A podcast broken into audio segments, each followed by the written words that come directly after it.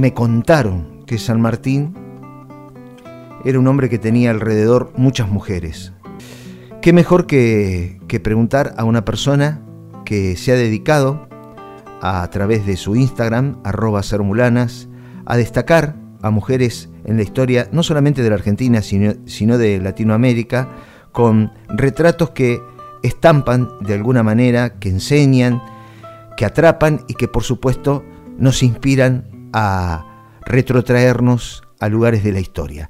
Voy a saludar a Emilia Zabaleta. Buenas noches, bienvenida a la cocina, Emilia. Buenas noches, Quique, ¿qué tal? Acá también con una copita de vino, ¿por qué no? Ay, qué lindo. Yo estoy a mate, a puro mate, pero bueno, cuando llego a casa, ahí voy a estar con, con mi vinito, ¿no? Eh, estoy, estoy, recibiendo mucha gente esta noche y bueno, eh, hablemos del el 17 de agosto, se conmemora el fallecimiento del general San Martín. Ha tenido una compañera que todos conocemos a través de los libros de historia, de los profesores y de los docentes, como fue Remedios de Escalada. Quiero que me hables de ella. Sí, quiero que me hables de ella. Y me dijeron también que tuvo muchas mujeres alrededor. Em, sí, yo creo que San Martín es como un personaje un tanto misterioso desde, más que nada desde lo que es eh, lo emocional. Todos sabemos y tenemos mucha información acerca de, estas ideas, estos objetivos claros, ¿no? De, de, eh, de esta eficiencia como general, como comandante de, un ejército, de esta intención de liberar a toda América, pero ¿qué hay de, de, la parte más íntima, ¿no? De este hombre. Y tiene una historia un poco como em, escondida. No, eso no quiere decir que haya tenido muchísimas amantes, que probablemente las, tuvo, eh, sino más que nada porque es como que no, no dejaba mostrar mucho ese costado, él, me parece. Y en ese sentido tampoco creo que lo ha mostrado mucho con su esposa. Esta niña que conoció cuando ella tenía 14 años, ¿no? Y que ella tenía ya un candidato con el cual se iba a casar. Em, se, se conocen apenas San Martín pisó suelo americano, luego de haber vivido muchísimos años en el exterior, particularmente en España, eh, él igual nació en, en Yapeyú, en Corrientes, pero toda la familia se traslada a España. Y es donde él empieza su carrera militar. Y vuelve ya con esta idea y con esta intención, luego de las revoluciones independentistas en todo el territorio, de, de liberar el territorio. Y conoce a esta niña, porque realmente era una niña, eh, y en contra de toda la familia de los Escalada, principalmente la madre de Remedios, él se casa con la pequeña Remedios. la cuestión es que tienen un matrimonio que de los, creo que casi 11 años de matrimonio, porque ella muere en 1823, creo que se casan en 18, 1812, por ahí, ah. eh, fue muy poco el tiempo que estuvieron juntos. Eso no quiere decir que no haya habido sentimiento mutuo, que que ella no lo haya apoyado en toda su campaña, porque de hecho la, la mejor forma de, de demostrar que, que ella estuvo ahí al pie del cañón por él fue quedándose, siempre esperándolo, ¿no? Y teniendo que asumir ese rol de la mujer, de la mujer de este gran comandante que primero se fue a, a Rosario, bueno, la batalla de San Lorenzo, que luego lo, mandaron a las campañas del Alto Perú cuando tuvo que reemplazar al general Belgrano luego de las derrotas de Vilcapugio y Ayohuma. Él, y mismo hasta cuando estaban recién casados, cuando él estaba armando todo esto de los granaderos a caballo y, venía a, enseñarles eh, todas estas tácticas y estratégicas, eh, estrategias militares para las, para las grandes campañas. Ella siempre un poco eh, al margen por esta condición de mujer que tenía que quedarse en su casa, pero que no lograba establecer una relación cercana con él, porque él no estaba mucho durante muchísimo tiempo. Entonces fue un, matrimonio como que yo creo que no se deben haber conocido poco y nada, ¿no? Eh, que era bastante común también en esa época y en, esos tiempos de mucha guerra y mucho conflicto en los que los hombres debían marchar a las batallas. Em, ¿Había un, sometimiento de la mujer? Ese era el rol de la mujer. No hay que verlo como un sometimiento, claro, porque si me han, sido, claro. Si me permitís, claro, hoy en esta coyuntura y con todo este, lo que ha logrado la mujer, tal vez lo vemos como un sometimiento, pero... Exacto. Si vamos a hablar de las libertades de las mujeres, sí, en ese caso eran muy pocas las libertades y han habido muchas que trataron de pasar esos límites, pero otras que asumían el rol que tenían que asumir, así como eran educadas, ¿no? Y San Martín también tenía esta misma idea, la mujer eh, debía, debía quedarse eh, en, el, en el ámbito doméstico y ser una fiel esposa y una buena madre y educar a los hijos con esos mismos con esos mismos valores. Eso no estaba mal, eso estaba bien en esa época, ¿no? Y eran muy pocas las mujeres que pasaban esos límites.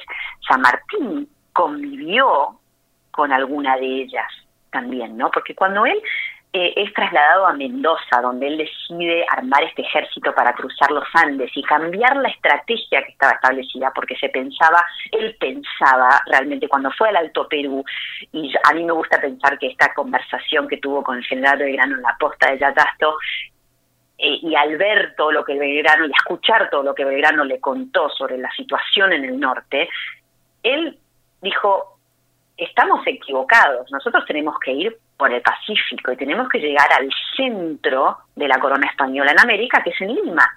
Entonces, con toda esta estrategia, es cuando él, luego de, bueno, él tenía una enfermedad, entonces em, estuvo recluido bastante tiempo en Córdoba, que tampoco estuvo con su mujer ahí cuando volvió del Alto Perú, y luego se van a Mendoza, y Remedios viaja con él, ¿no? Y allí en Mendoza es donde nace eh, de una manera medio caricaturesca, la, la, infanta Mercedita, ¿no? Ah. Esta hija, esta princesita de, de papá San Martín, que fue tan tan querida por su padre y tan eh, tan mimada, ¿no?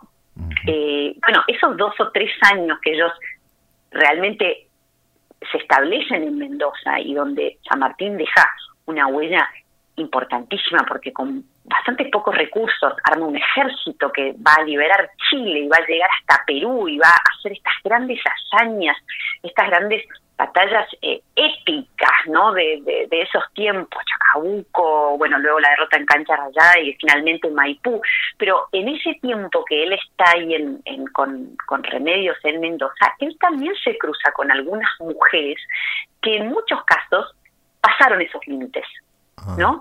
Eh, es, por ejemplo, el caso de Pascuala Meneses, que se, que se cambió la última letra de su nombre y se hizo pasar por hombre para, para, formar parte de los ganaderos, ahí en Mendoza, hasta que la descubrieron y la hicieron volver a su casa, entre comillas. Estaban esas mujeres que mostraban mucha fuerza. Remedios no es que no la mostró porque ella dentro de su ámbito hizo lo que pudo y de hecho fue la responsable con, con estas amigas de la, de, la aristocracia mendocina, por decirlo de alguna manera, em, la responsable en, confeccionar la, bandera que iba a ser la bandera de los que iba con la que iba a cruzar los Andes San Martín, ¿no? Entonces ella desde su lugar que no, no debemos decir sometida, sino desde las limitaciones y para lo cual ella también fue educada y criada aportó, hizo su aporte. Y su gran aporte también fue acompañar como pudo a este gran general, ¿no? Que no debe haber sido nada fácil, además de que ella sufría de una enfermedad respiratoria que luego, luego muere en Buenos Aires de tisis y bueno, una mezcla de tuberculosis también. Em, eh, y de hecho causa de esa enfermedad, San Martín la hace volver a Buenos Aires antes del cruce de los Andes, justo ah. después, minutos después de confeccionar esa bandera en enero eh, ah. de, creo que sí, de 1817, ¿no? Mm. Él le pide a Remedios de alguna podemos pensar que ella dijo, yo me encargo de esto, ¿no? Ella de alguna manera quería hacer su aporte, veía que tenía a este hombre al lado que veía poco y nada porque estaba constantemente en el plumerillo armando este gran ejército y también generando todo un sistema de producción agrícola, de, una, cuestión de impuestos, una reorganización de todo Mendoza, porque él era ya el gobernador de la Intendencia de Cuyo, que, abarcaba Mendoza, San Juan, San Luis.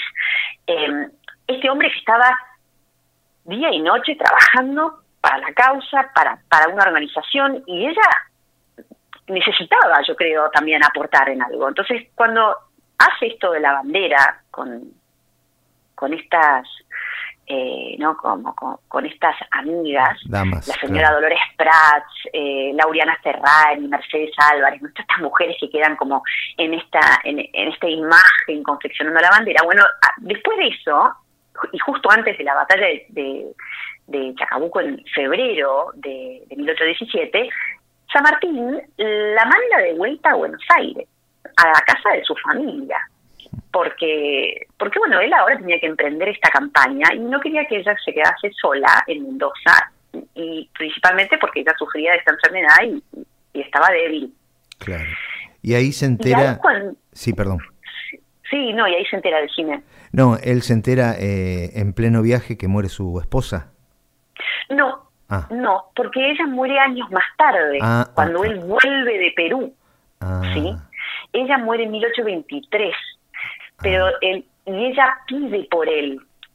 Y él no va, cuando él vuelve a Mendoza, luego de Perú y pasa por Chile y, se instala en Mendoza, él vuelve a Buenos Aires después de la muerte de Remedios. Y de hecho le habían anunciado a la familia Tomasa, ¿no? la madre de Remedios, de que su esposa estaba muy débil y él no volvió en ese momento y tenía había ahí un, conflicto político que San Martín también un poco estaba evitando porque se ve que no lo, no iba a ser bien recibido no estas estas ironías de la historia no eh, eh, eh, en, en, Buenos Aires lo estaban tildando de traidor a San Martín mm. porque claro había guerras internas en Argentina en las cuales San Martín no quería participar y pedían su participación y él se negaba. Entonces era como una especie de traidor, que estaba más por la causa de América que por la causa de su, de su país de origen, ¿no? Y, con estos conflictos y creía que iba a ser asesinado por Rivadavia, porque estaban todos estos rumores, él no vuelve a Buenos Aires. Y creo que la familia o la madre ¿no? de Remedios no se lo pudo perdonar. Y no solo eso, porque cuando él vuelve a buscar la Remedios, perdón, cuando él vuelve a Buenos Aires, luego de la muerte de Remedios, va a buscar a su hija Merceditas para llevársela a Europa. ¿Y? ¿No? Y eso también fue un golpe muy duro para la familia de Escalada.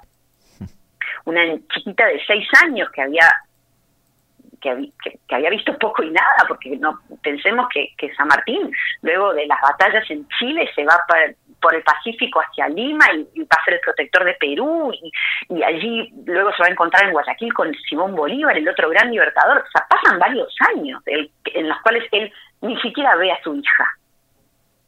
Pero él vuelve a Buenos Aires, recoge a su hija y se va para Europa.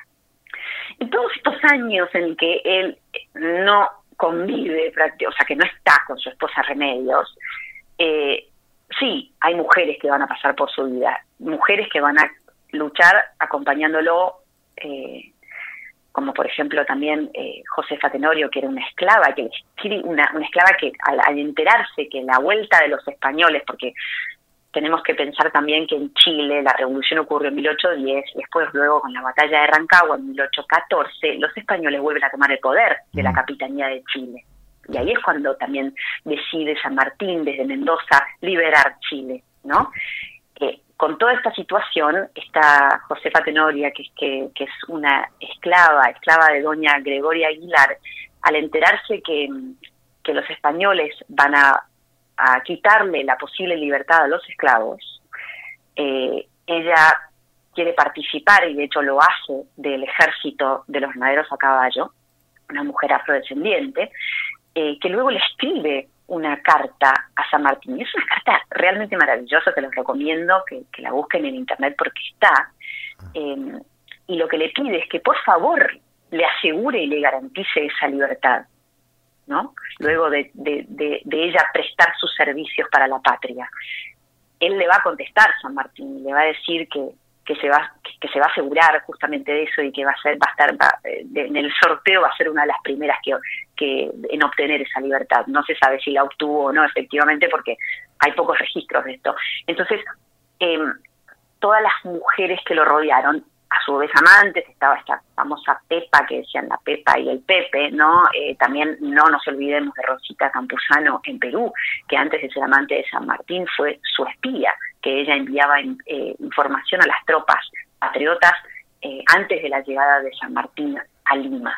¿no? Mm. Y que él además le da, la, condecora con esta Legión de Honor, ¿no? De los de, de la Orden del Sol allí en, en Perú el protector de Perú, que así fue como, como, lo, como se nombró, porque él no quería ser un gobernador o un presidente, tenía las ideas muy claras San Martín. Bueno, eh, ella era como la protectora del protector, Rosita.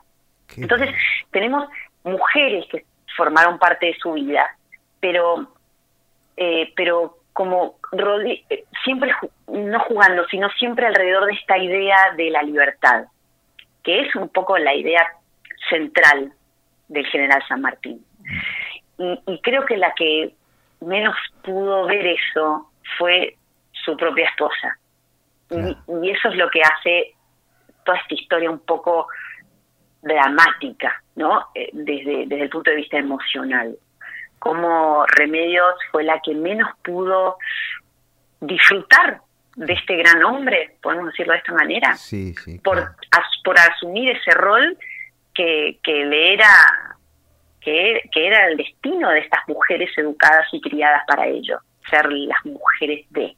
Lo que pasa es que, bueno, aquí tenía que ser la mujer del gran libertador, o de uno de los dos grandes libertadores de América. Mm. Nada fácil, porque eso implicaba no verlo, no participar de sus hazañas, eh, eh, no generar una relación estable, algo como realmente muy sacrificado para, para la vida de Remedios, ¿no crees? Sí, sí, y muy, bueno, a la distancia, ¿no? Muy apasionante, realmente, es, es eh, muy rica. Yo, eh, yo me la imagino tratando de, de conquistar, es más, me parece que Remedios debe haber tenido menos celos a cualquier rumor de un amante de su esposo que a la causa libertadora. Mm.